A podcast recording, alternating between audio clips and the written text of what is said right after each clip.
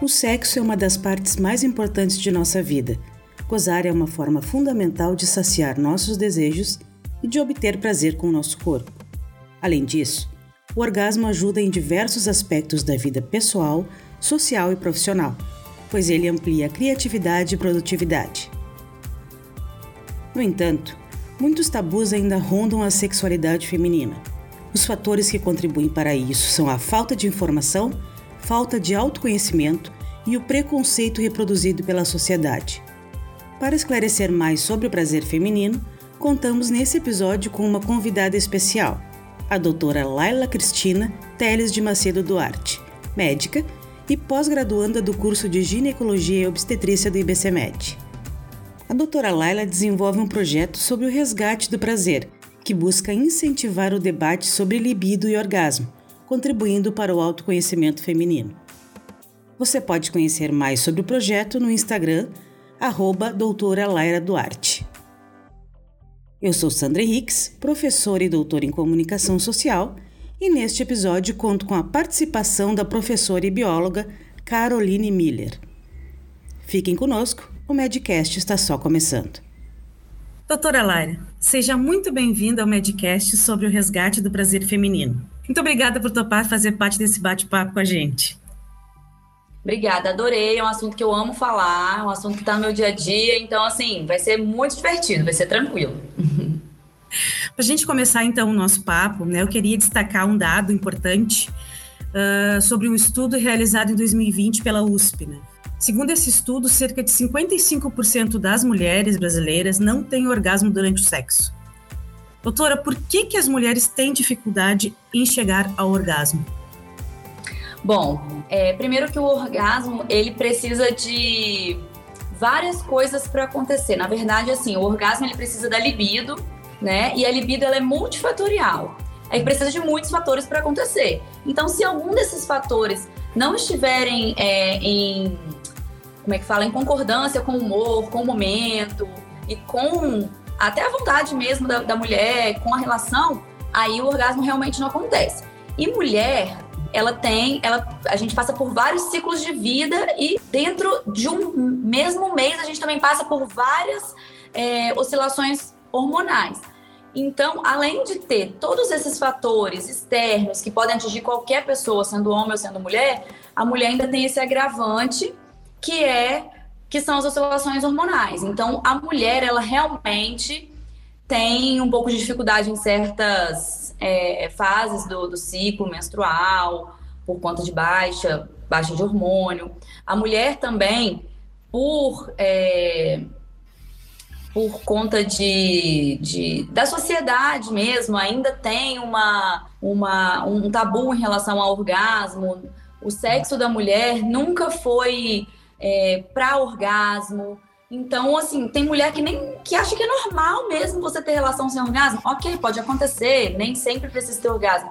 Mas a mulher, ela ainda é, tem essa, essa dificuldade mesmo social em entender que o orgasmo dela é ok, que pode acontecer, além de todas essas oscilações é, hormonais e psicológicas que a mulher tende a ter mais do que o homem, né? Doutora, e como saber se atingimos o orgasmo? o orgasmo ele é o ápice do prazer na hora do ato sexual, independente de penetração ou não. Então você vai entender que você chegou ao orgasmo quando você está no seu ápice de, de prazer mesmo, no pico, né? Quando você atinge. E existem algumas coisas que, que também configuram o orgasmo, né? É, aquela questão da, da musculatura, da, da, dos espasmos musculares, milhares de espasmos musculares ao mesmo tempo é, uma explosão, uma sensação de explosão. Então você consegue entender que você chegou lá quando você está no seu ápice, quando você tem essa sensação de explosão, quando tem essa, essa musculatura da pelve muito. É, quando a musculatura da pelve fica enrijecida e tem esses espasmos, você consegue entender que você chegou ao orgasmo. Doutora, aproveitando né, a, a como né, atingimos esse orgasmo, uh, cabe lembrar que o orgasmo sempre foi um tabu né, para as mulheres. Uma questão cultural, sociocultural, sempre foi um tabu. Então, as mulheres né, não tinham esse direito, né, entre aspas, de sentir esse prazer ou de manifestar isso, né? Num tempo não tão longe assim que a gente pode perceber socialmente. Uh, como é que a gente pode, hoje em dia, trazer essa possibilidade de uh, incentivar as mulheres na busca desse orgasmo? Como é que a gente pode trabalhar isso nas mulheres, né? Pra... Muitas ainda têm esse resquício cultural de que o orgasmo é um tabu na sua vida sexual.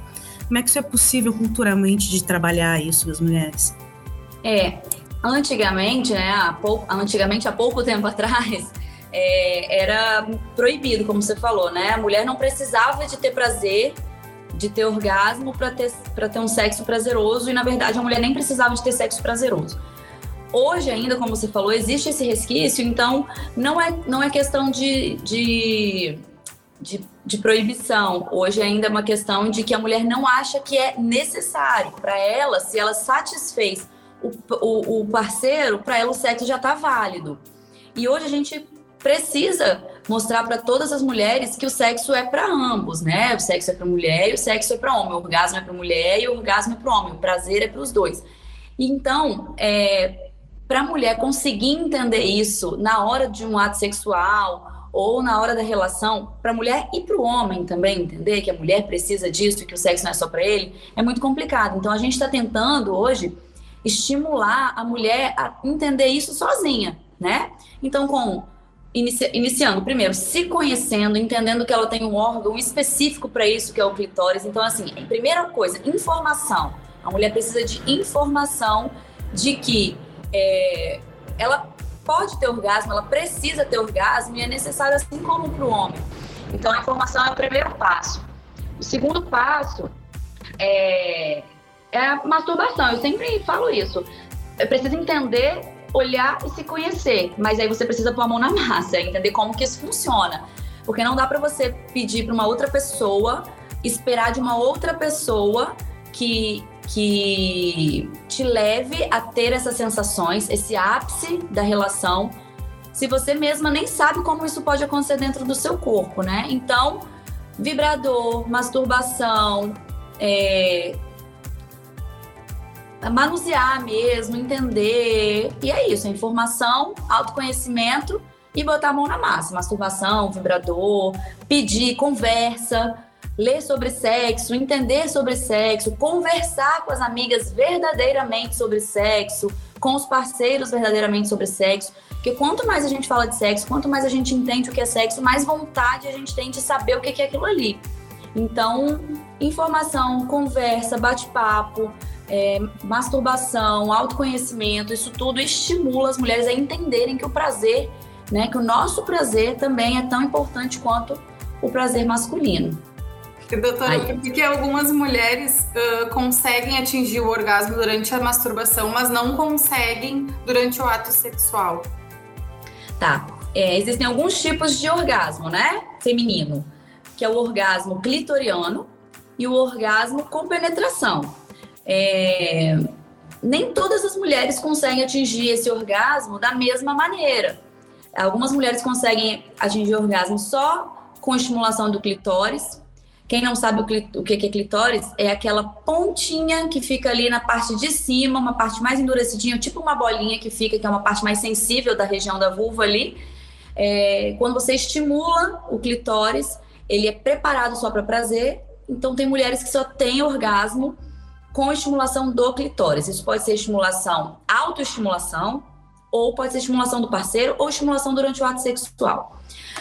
Ou tem mulheres que têm orgasmo com penetração, que aí tem o estímulo do famoso ponto G, que é dentro da, da vagina, né? No terço mais proximal, assim, né? O que, que é o terço proximal? É a parte mais de fora que a gente fala da região da vagina em cima, que é onde, que, onde fica a esponja vesical uretral, a esponja uretral. E ali é o ponto G. Então, quando você estimula essa região ali, você pode ter orgasmo com penetração. Mas nem todas as mulheres conseguem ter orgasmo com penetração. E mais uma vez, o orgasmo depende de muitas coisas. Ele é um estímulo através de hormônio. Então, assim, se você não estiver preparada psicologicamente, fisicamente, sexualmente, para que esses hormônios funcionem e se elevem e, e entrem é, em concordância ali, provavelmente você também pode não ter esse orgasmo com penetração. Mas isso também é uma coisa muito comum. Não é obrigatório você ter orgasmo tanto com penetração ou clitoriano. Isso depende do seu autoconhecimento, da sua informação, do que você prefere, do que seu parceiro e você gostam de fazer, ou parceira, né? Que sua parceria gosta de, de fazer. E é isso. Então, assim, existe mulheres mesmo que não conseguem ter orgasmo com penetração. E existem mulheres também que não se estimulam a ponto de se conhecer e ter orgasmo com penetração. Mas também tá tudo bem. Isso aí é de acordo com o que cada uma consegue, quer, vive e entende. Esse é um ponto bem importante, né, doutora, que é o estado psicológico, né, das mulheres. É, o sexo, o prazer, ele vai, como a senhora já falou, vai muito além né, do contato, né, da relação em si. Uh, qual é a importância em si mais focada, então, do estado psicológico da mulher para conseguir atingir esse orgasmo? Bom, primeiro é importante a gente entender que o estímulo sexual tanto é, o estímulo sexual masculino é diferente do estímulo sexual feminino. Geralmente o homem ele tem um estímulo sexual mais visual. Viu, consegue sentir prazer. Por isso que e assim, o, homem ele consegue ser estimulado o tempo todo, porque ele olha uma mulher ou um, outro homem, ele já consegue entender que aquilo ali pode dar prazer. Ele vê um outdoor de um homem ou uma mulher que lhe dê prazer e aquilo ali já estimula a parte sexual dele. O homem, ele tem, por conta de hormônios e socialmente falando também, é, esse estímulo mais visual. A mulher, ela tem um estímulo, não vou nem falar sentimental, porque não existe isso. É uma, ela tem um estímulo mais lúdico. Ela precisa imaginar, ela precisa pensar. Então, isso aí você já consegue atrasar um pouquinho. Então, se ela tem outras coisas na fila do pensamento dela, que não faz ela pensar em sexo, não faz ela imaginar, ela ter fantasias, se o psicológico dela não tá voltado para isso, se ela não tá pensando muito nisso, o psicológico dela tá abalado por outras razões, né? O casamento, é filha, é maternidade, é puerpério, é problema familiar. Ela não consegue ter o ela não precisa só olhar para poder ser estimulada, ela precisa pensar. Então, o psicológico da mulher, é, é, a sexualidade da mulher é muito mais atingida por conta de problemas externos do que a do homem, por exemplo. Então, mais uma vez voltando às fases, né? A gente tem algumas fases do ciclo menstrual em que a gente tem alguns hormônios que estão mais, mais elevados, outros um pouquinho mais baixos.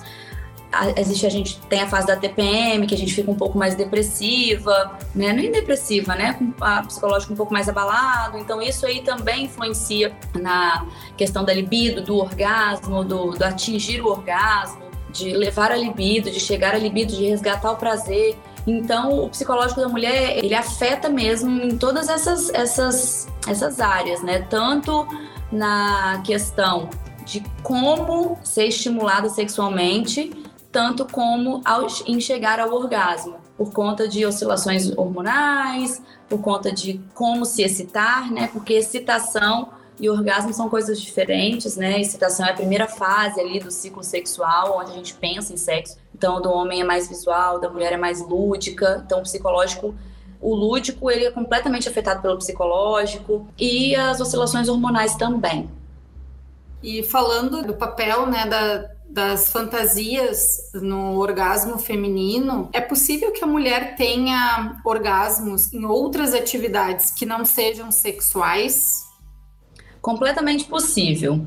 Porque se, se é uma mulher que está pensando em sexo, que tem o lúdico bem trabalhado e ela tem até uma musculatura pélvica também bem trabalhada, né? Porque a gente precisa de uma pelve fortalecida também para ter bons orgasmos, né? Então, se ela tem tudo isso, ela é uma mulher que tem uma vida mais saudável, uma vida mais ativa, se ela pensa em sexo, se ela fala em sexo, se ela é confortável com sexo, então provavelmente ela pode ter sim orgasmo em outras atividades, fazendo até uma bike, fazendo atividade física, pensando. Tem mulheres que simplesmente pensam em sexo, pensam nas suas fantasias sexuais e conseguem sim, mesmo sem masturbação, sem estar tá, sem estar tá no ato sexual propriamente dito, ter orgasmo também. Isso é completamente possível.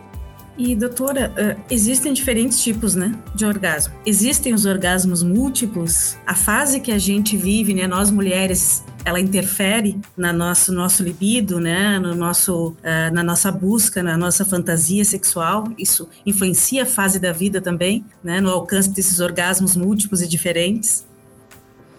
Olha, influencia, mas eu acredito que o que eu disse anteriormente influencia um pouco mais. Se você tem uma vida mais saudável, se você tem uma musculatura fortalecida, se você entende o que é orgasmo, se você consegue é, identificar que você está chegando ao orgasmo, aí você consegue sim, ter, com mais facilidade, ter orgasmos múltiplos. Orgasmos múltiplos existem sim.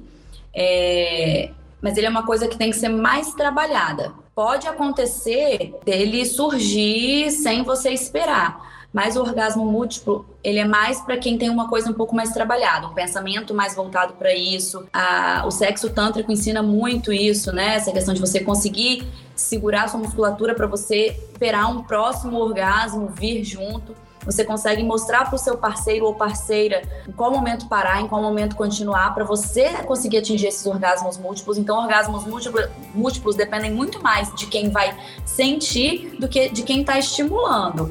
É uma coisa de autoconhecimento, de musculatura fortalecida, de, de lúdico bem liberal. É uma coisa mais. É, pode acontecer aleatoriamente? Pode, mas eu acredito mais nessa parte de autoconhecimento do que da parte de fase de vida em relação a orgasmos múltiplos. Seria importante, então, a mulher, através desse autoconhecimento, saber direcionar a, o, durante, o, durante o ato sexual parceiro para que ela consiga ter mais, uh, se sentir de repente mais à vontade para conseguir chegar ao orgasmo, seria isso? Sim, tanto o orgasmo único quanto o orgasmo múltiplo. O autoconhecimento é tudo, assim. A mulher, ela se entendendo, ela sabendo onde estimular, ela sabendo o que leva ela a ter pensamentos mais interessantes, mais sexuais.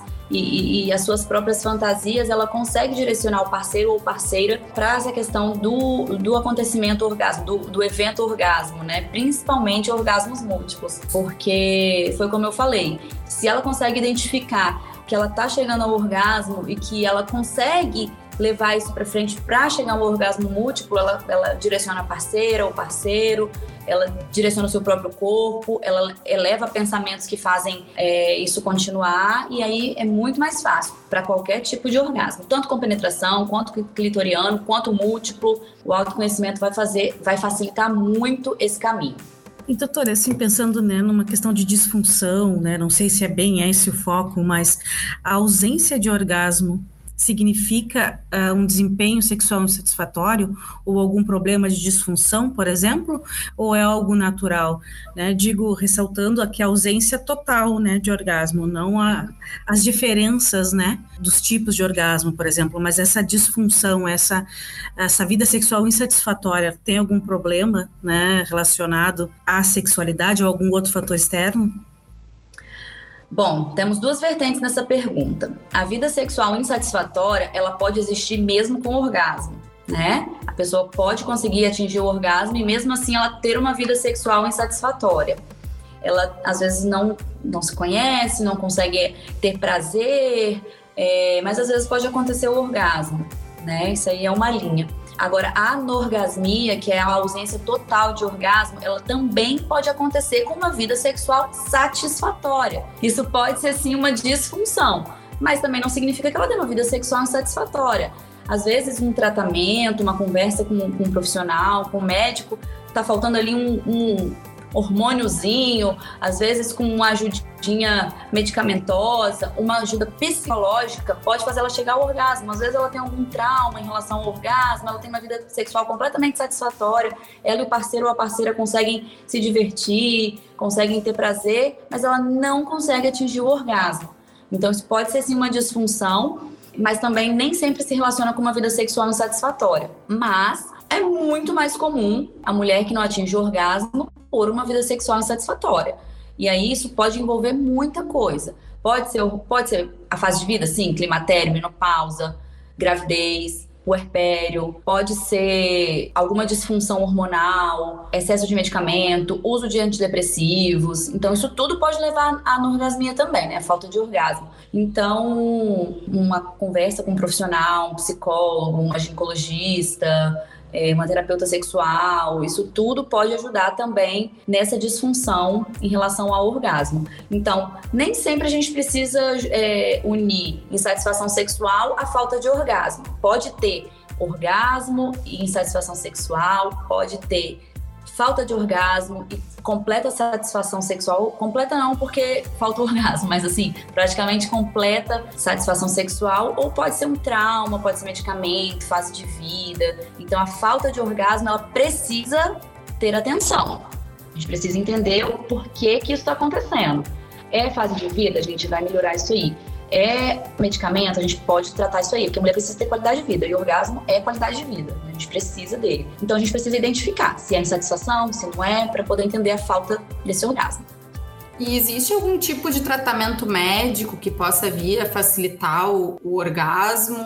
Uh, hoje em dia se fala muito desses exercícios pélvicos, né? E eu não sei também a nível farmacológico se já existe alguma coisa nesse sentido ou nesses casos de anorgasmia que a gente estava comentando, ou é tudo a base de tratamento psicológico, psicoterapia, mais nesse sentido, assim. Não, existe sim tratamento farmacológico. A maioria dos tratamentos de anorgasmia ou tratamentos por disfunções sexuais são multiprofissionais, né? A gente sempre entra com fisioterapia, psicólogo, terapeuta sexual e o próprio médico, ginecologista, né? Ou sexólogo. Mas existem medicamentos associados à fisioterapia e à terapia também psicológica, eles têm resultados a níveis excelentes.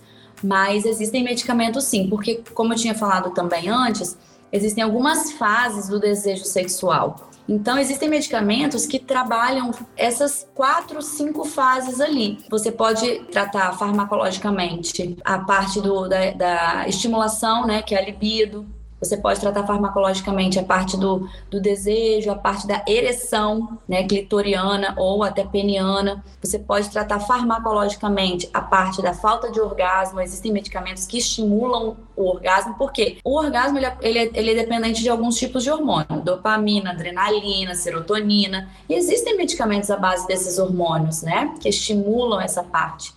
É, e eles têm excelentes resultados. Então, existem sim tratamentos farmacológicos e associados a essas terapias, terapia pélvica, fisioterapia pélvica e terapia sexual, tem resultados excelentes também.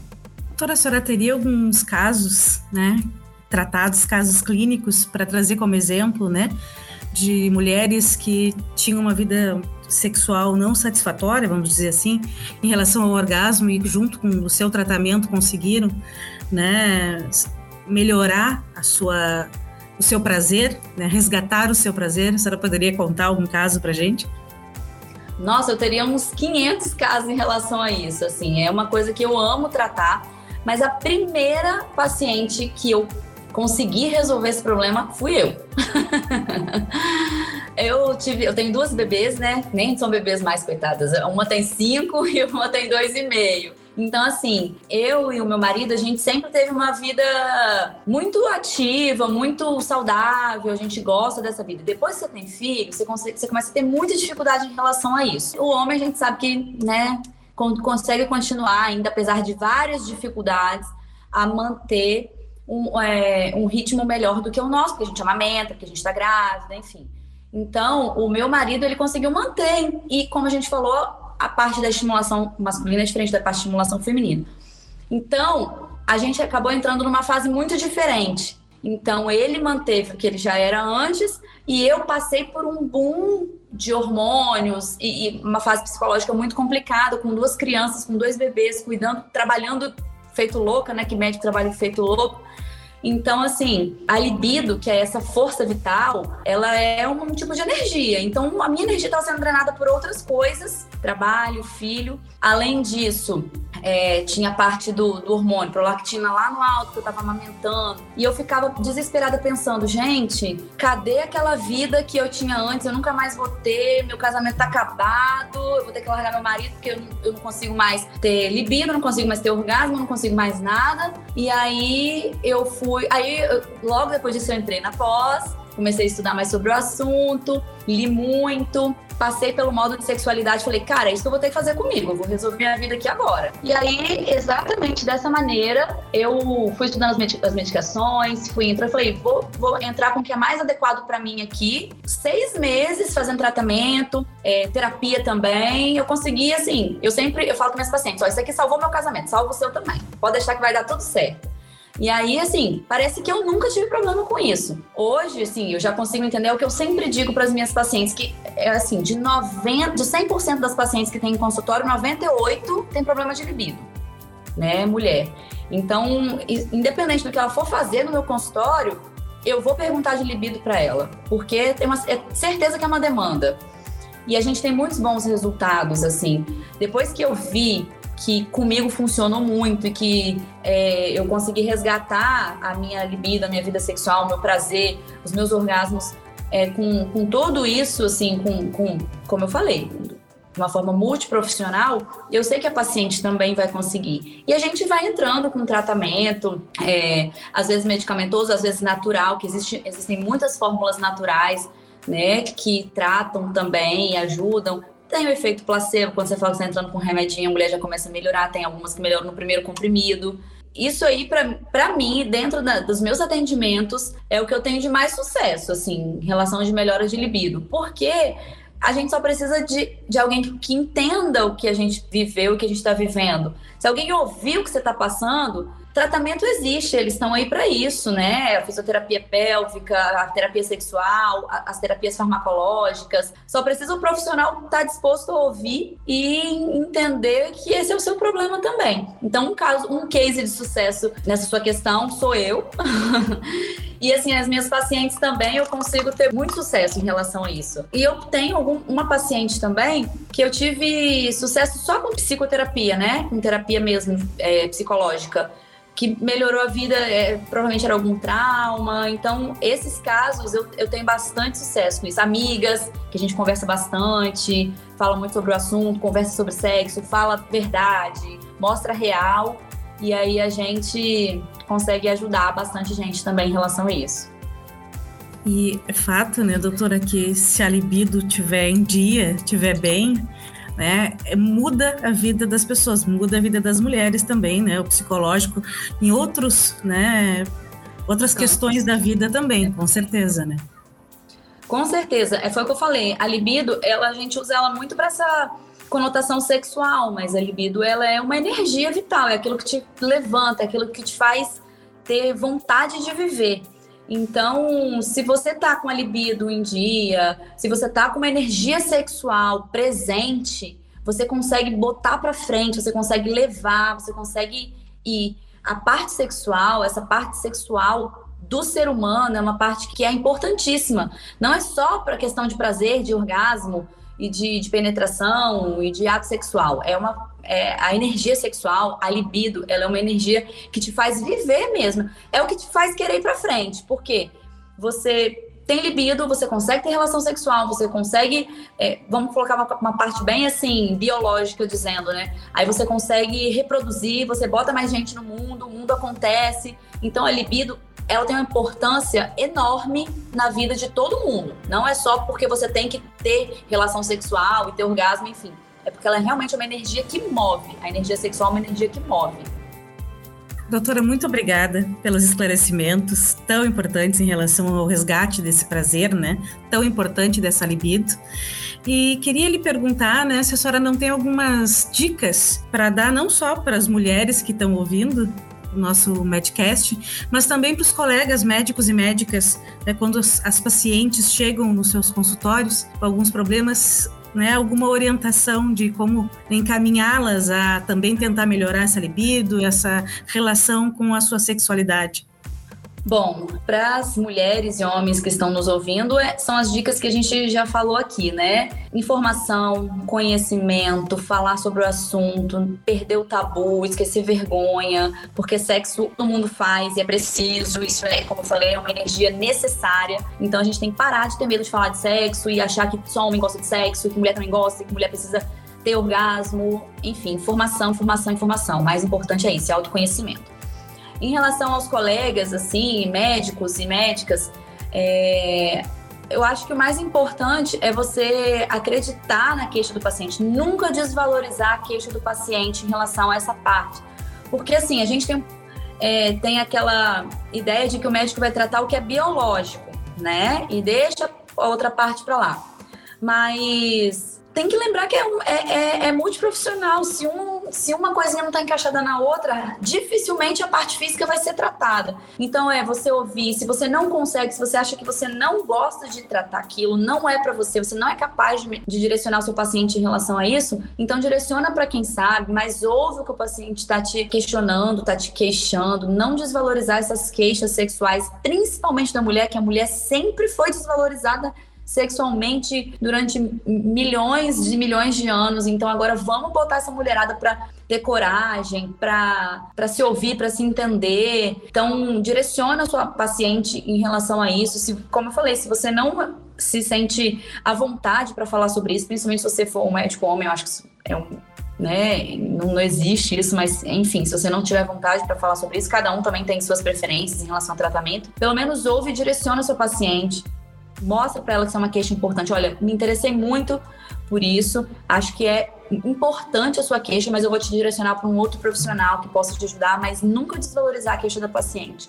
E lembrando que, principalmente nessa nossa área ginecológica, muitas e muitas e muitas coisas, muitas e muitas doenças e, e problemas biológicos podem estar envolvendo problemas sexuais, sim. E a mulher, por muitas vezes, vai ter vergonha de falar. Então, questiona. E a libido? Como é que tá o orgasmo?